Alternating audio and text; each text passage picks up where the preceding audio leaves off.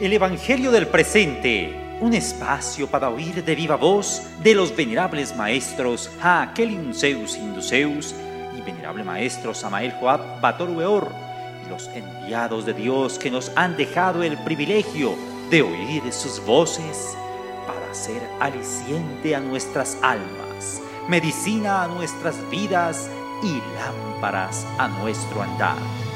El Tao Sendero de Liberación Final. Venerable Maestro, Ha Zeus Induceus. Dentro del templo de la conciencia vive Dios. Y la voz de Dios es oída en forma incesante porque Dios habla dentro de la conciencia en forma incesante. Quien oye la voz de Dios dentro de su conciencia, no se atrofia su jamen.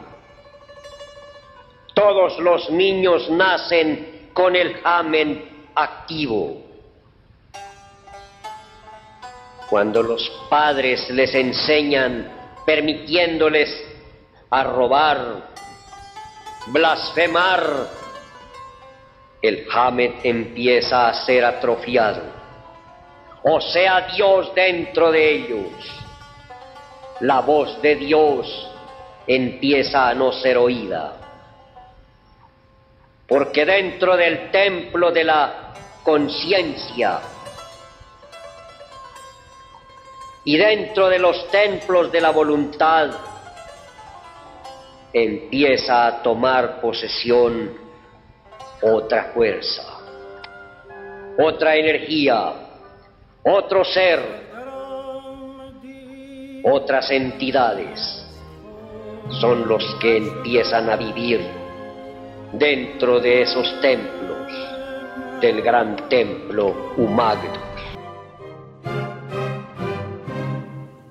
Evangelio del presente, un espacio para que aprendamos de viva voz de los enviados de Dios esas grandes enseñanzas, esas grandes formas y estructuras que ellos han traído a la esfera para que seamos siempre mejores y nos enaltezcamos ante Dios y veamos la presencia y la misericordia de Dios en nuestras vidas. El Jamin, el venerable maestro Jacqueline Zeus Induceus, nos muestra como la inti de Dios, como la, la conexión limpia y consagrada hacia Dios, que nacemos con esta gran virtud, nacemos con este gran órgano y nacemos con esta gran oportunidad, pero por, como dice él ahí el, en sus palabras, que se va degradando cuando se permite violar o violentar la sabiduría, violentar la vida, ya sea con el robo, con las palabras negativas, con la blasfatua, negando la conciencia, negando la ciencia en nos. Y negando esa ciencia se empieza a achicar esa conexión con Dios y obviamente que no se va a inhibir del todo.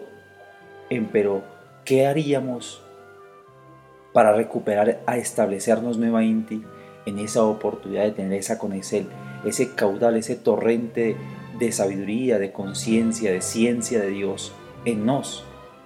Pues precisamente todo lo contrario a lo que se hizo para hacer que éste se menguase en nuestras vidas.